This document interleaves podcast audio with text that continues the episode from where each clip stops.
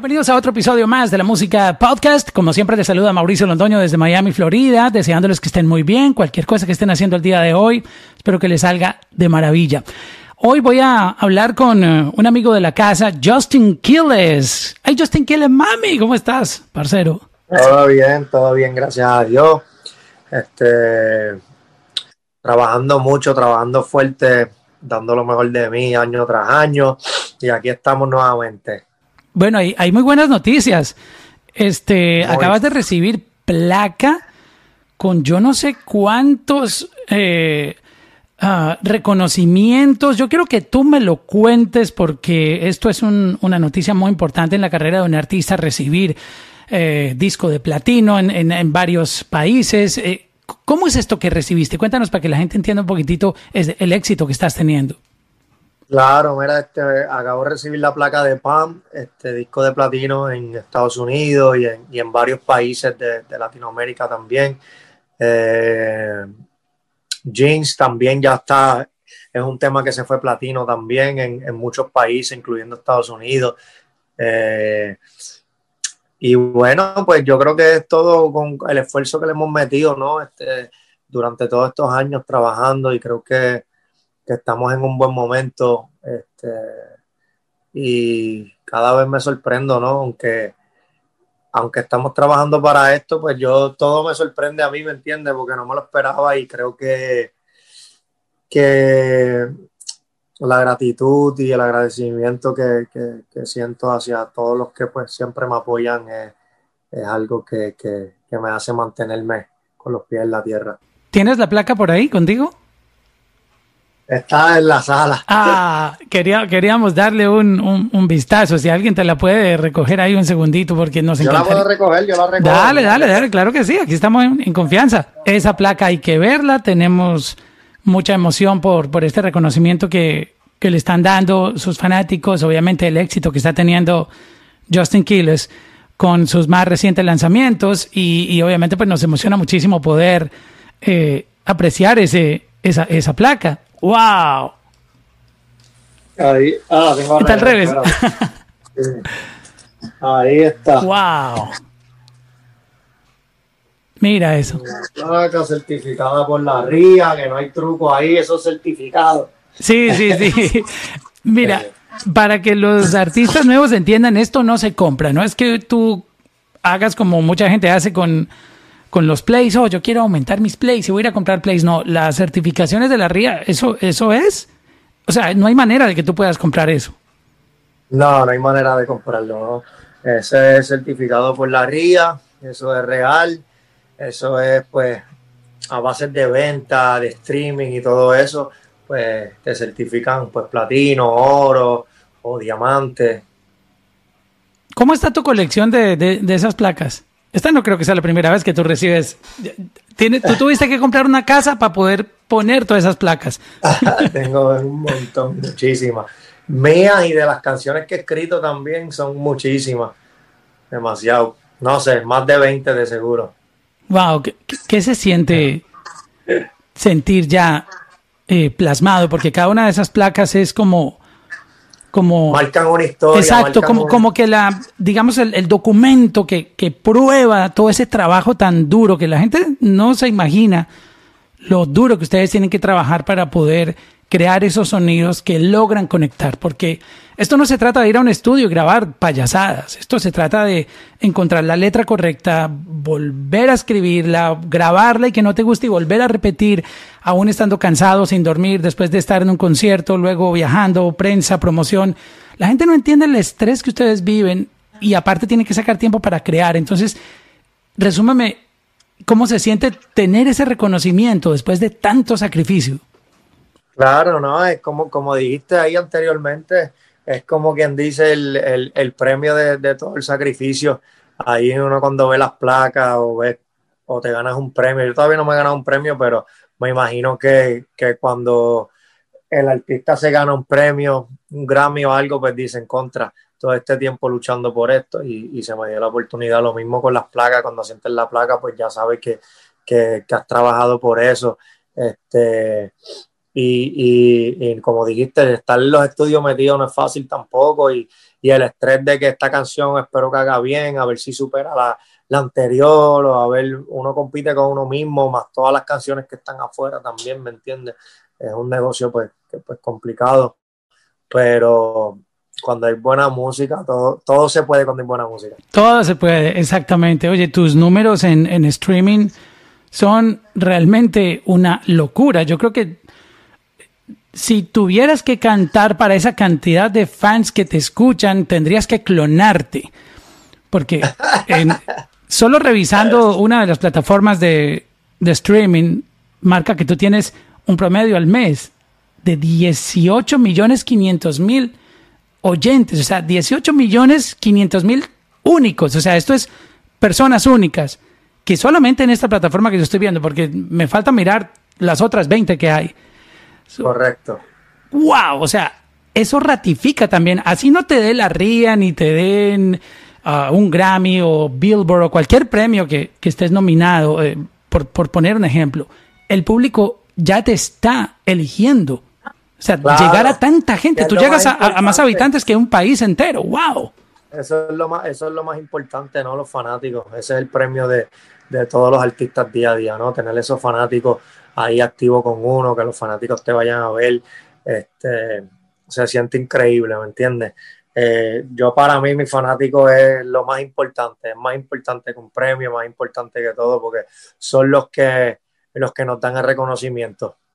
Y, y, de una u otra manera, es, es, gente incondicional que siempre te va a estar apoyando porque ellos, um, cuando son fanáticos y, y, cuando alguien es fan de un artista real, eh, nunca lo abandona.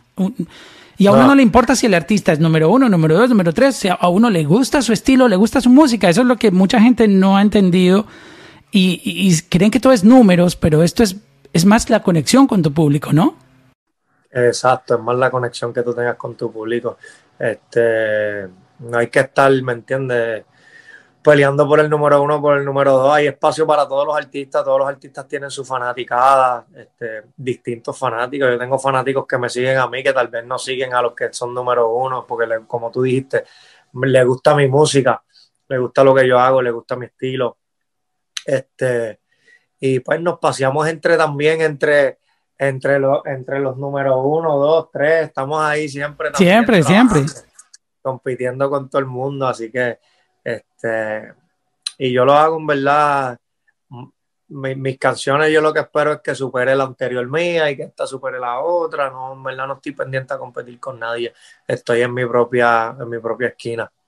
Y jugando, jugando muy duro, ponte para mí orgánicamente se ha viralizado.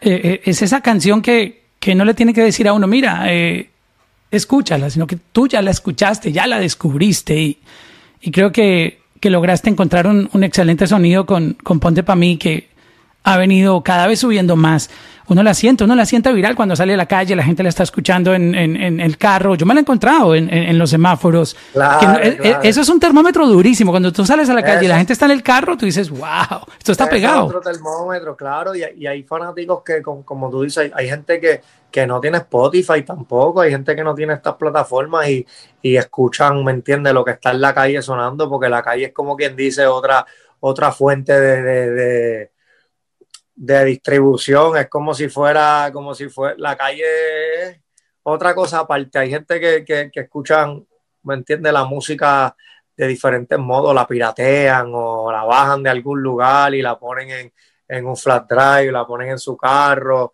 ¿me entiende Este, y eso pues, pues bueno, también es como tú dijiste, es un termómetro diferente.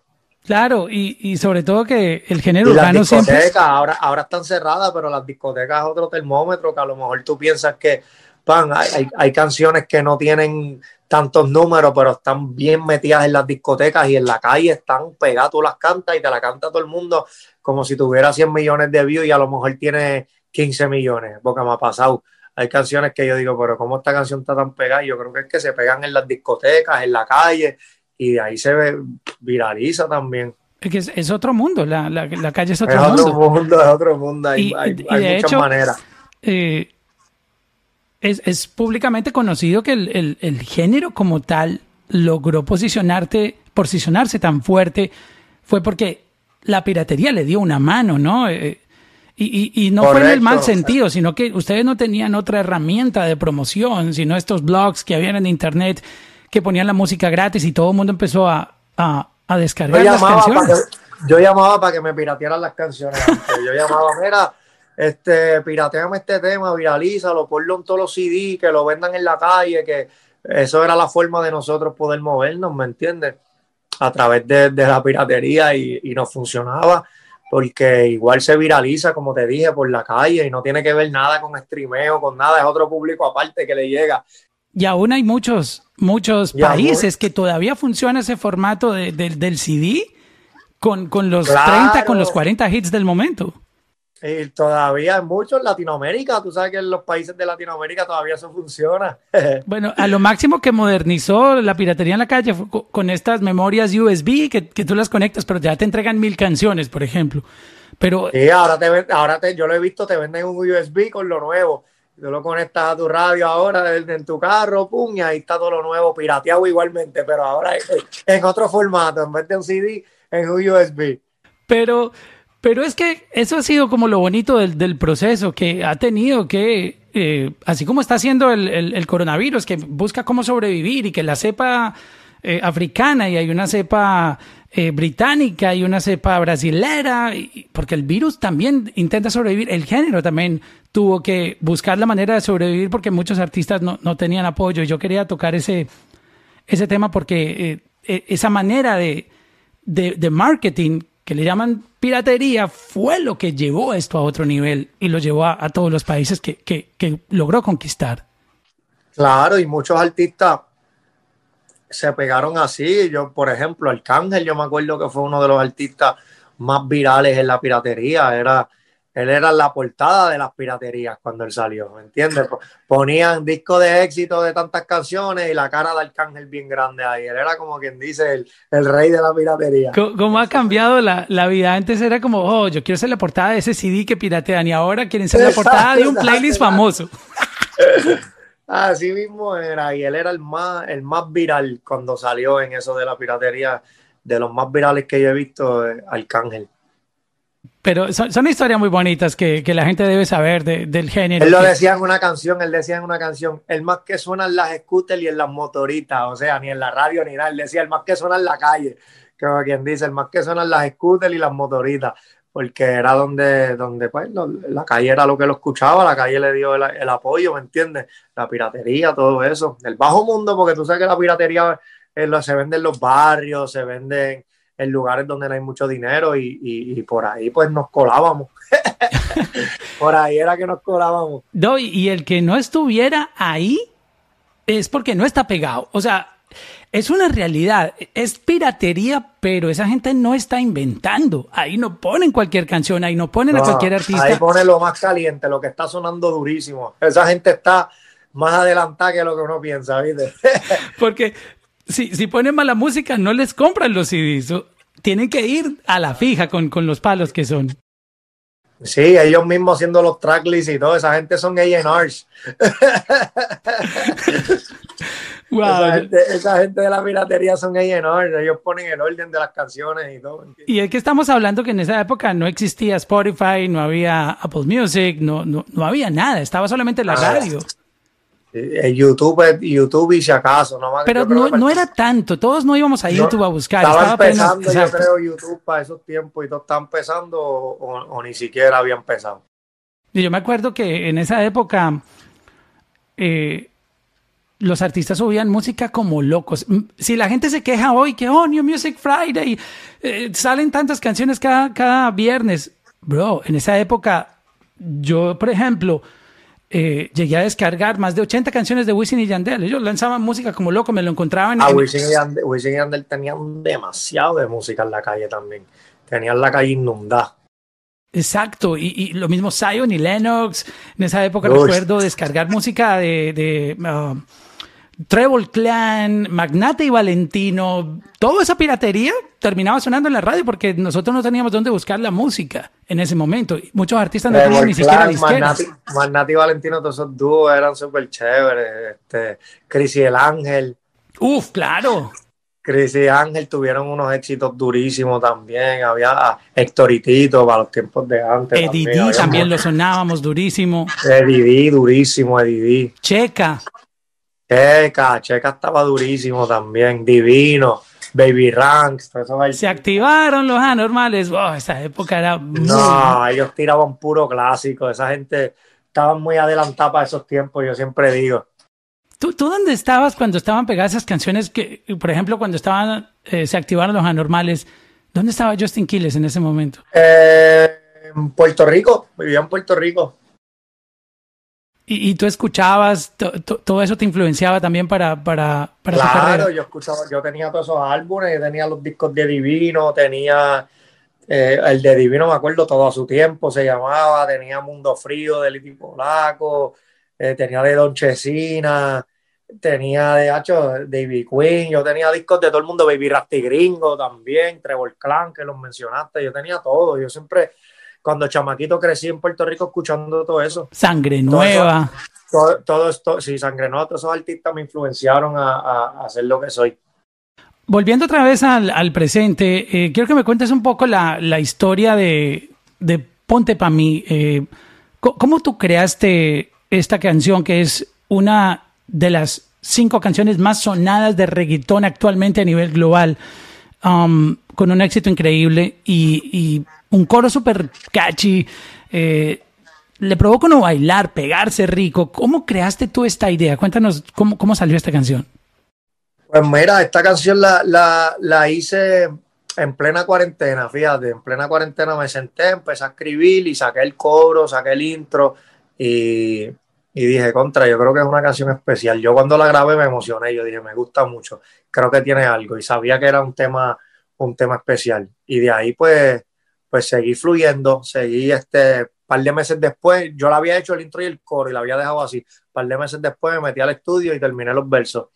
Y de ahí hice los versos y, y chao, sacamos el tema y gracias a Dios pues ha sido del agrado de, de, de, mucha gente, a la gente le encanta. Y todavía se está metiendo, yo siento que ahora es que está creciendo. Claro, e, es que la canción puede salir en noviembre, lo que pasa es que hoy en día cogen vuelo muy rápido, porque como la gente tiene acceso ya a escucharla, este, ya no tienen que ir a comprar el CD pirata o esperar que, como antes, la gente ya tiene acceso. Este, Mira lo que hace este tipo, mira mi gato lo que hace en mi televisor. Va. ¿Qué ¿Cómo se llama tu gato? Birkin, bájate de ahí, muchacho. El tipo es.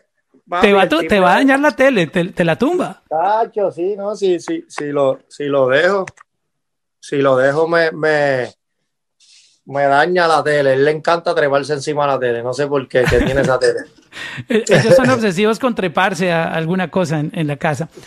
Oye, tú, si yo no estoy mal, creo que tú eres de esos pocos artistas que han podido tener shows en, en esta época eh, tú tuviste unas presentaciones hace poco, ¿no? ¿Cómo te sentiste? Pues fíjate, hice, hice, he hecho solo una, he hecho solo una presentación en Atlanta. Este, fue la única que hice y, y sí, nos fue súper bien por allá.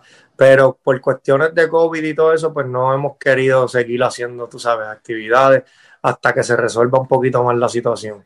¿Cómo te sentiste después de muchos meses, tú que estás tan enseñado a estar viajando y en shows? ¿Cómo fue esa, esa primera presentación en medio de todo esto que estamos viviendo, que obviamente es, es de terror esta, esta pandemia? No, increíble, la pasé, la pasé súper bien, fíjate, me sentía súper bien en el show, dando lo mejor de mí, como siempre, la gente súper activa, fue un show increíble. Bueno, hasta el dueño del lugar salió y me dijo, wow, qué show. Ah, nunca he visto un público cantar tanto, me dijo. wow. ¿Alcanzaste a cantar Ponte para mí en, en, ese show? Y ya todo el mundo se la sabía. Oh, wow. E, e, eso es. Eres de los pocos artistas que ha lanzado música y ha podido cantar esa canción al público, porque mucha gente ha sacado música y no ha tenido cómo, cómo tener ese contacto con el público. Tuve la oportunidad una vez, una vez. Bueno, una es una. algo es algo.